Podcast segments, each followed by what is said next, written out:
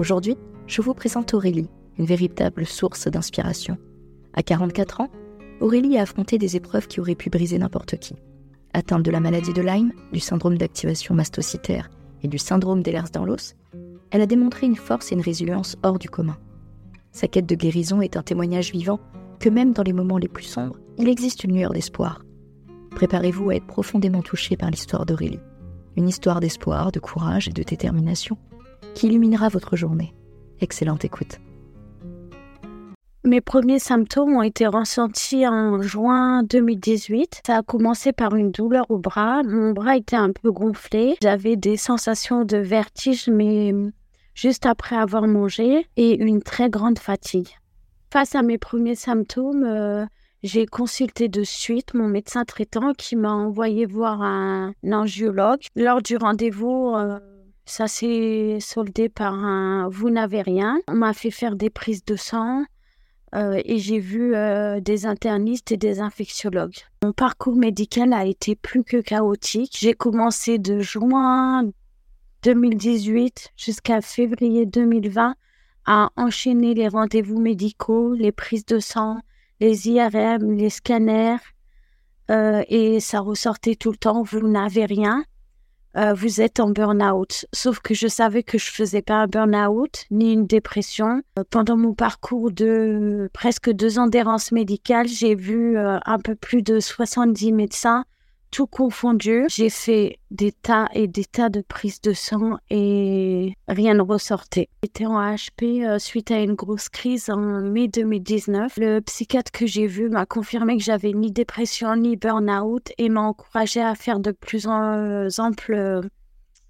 recherches et que plutôt c'était côté médical que psychologique.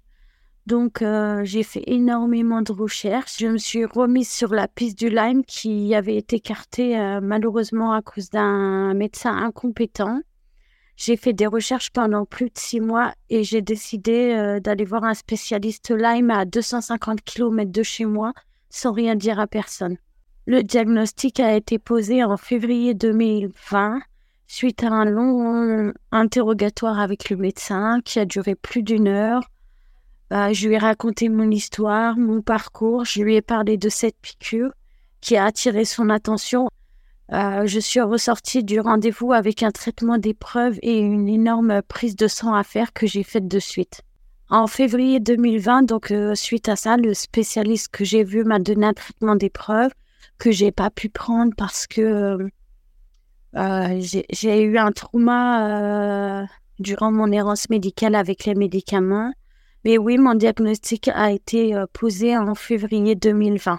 Au vu de mon parcours, en fait, euh, le médecin m'a donné un premier euh, protocole de soins. En fait, on appelle ça un traitement d'épreuve qui était fait d'antiparasitaires, antifongiques.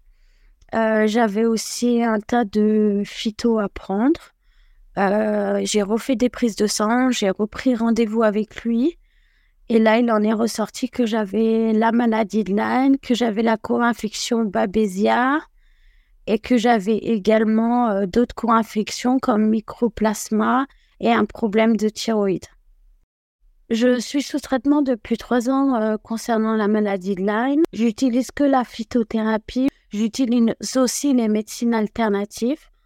Euh, au début, j'y croyais pas, mais franchement, je... ça m'a sauvé la vie. Euh, j'ai second, eu un second rendez-vous avec un neurologue spécialisé dans la maladie de Lyme en octobre 2021 qui m'a également confirmé euh, que j'étais bien atteinte de Babesia et de la Borrelia. En fait, j'avais vu ce spécialiste parce que moi, c'est neurologique. Ma maladie est plutôt euh, neurologique. C'est la neuroborréliose et j'avais besoin d'être rassurée au niveau neurologique. J'ai découvert la médecine alternative et la phytothérapie parce que je me suis mise sur les groupes de maladies de Lyme. J'ai rencontré des gens formidables qui m'ont aidé, qui m'ont orienté dans mon parcours de malade de Lyme. Et en fait, c'est grâce à eux que j'ai essayé la phytothérapie. De toute façon, c'était ma dernière chance. Je suis employée de banque euh, et aujourd'hui, en fait, euh, malheureusement, euh, je vais perdre mon emploi, mais j'ai des projets, j'ai commencé à créer une micro-entreprise, je veux entreprendre des formations euh, pour me former à la naturopathie, au conseil des malades. J'aimerais également devenir patient expert en espérant que j'arrive, euh, malgré, malgré que je vais mieux, mon état de santé reste encore fragile, mon système immunitaire est affaibli, mais euh, je garde espoir. Euh, alors moi, le SAMA, en fait, j'ai été orientée sur cette piste parce que j'avais remarqué que l'alimentation était très restreinte pour moi. Il y a des personnes qui m'ont orientée et euh, j'ai demandé à mon médecin, en fait, de me faire certaines prises de sang qu'il a acceptées parce que il a confiance en moi. Il sait que si je lui demande quelque chose, je lui demande pas à la va-vite. Et effectivement, quand je, lui ai parlé du SAMA, il a regardé. Il m'a fait faire les prises de sang. Euh, j'ai de moi-même contacté Necker qui a euh, envoyé à mon médecin en fait un, un protocole de prise de sang à faire et des traitements à me donner. Et effectivement, je vais mieux. En fait, mes crises euh, de SAMA, moi, sont liées à l'alimentation. Je ne peux pas manger tous les aliments. J'ai un régime euh, très spécial. Je ne peux pas manger tous les aliments qui contiennent de l'histamine.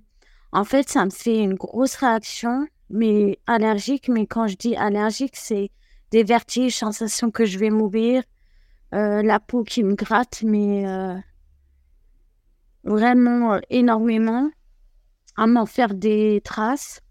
J'ai des soucis neuro, problèmes de concentration.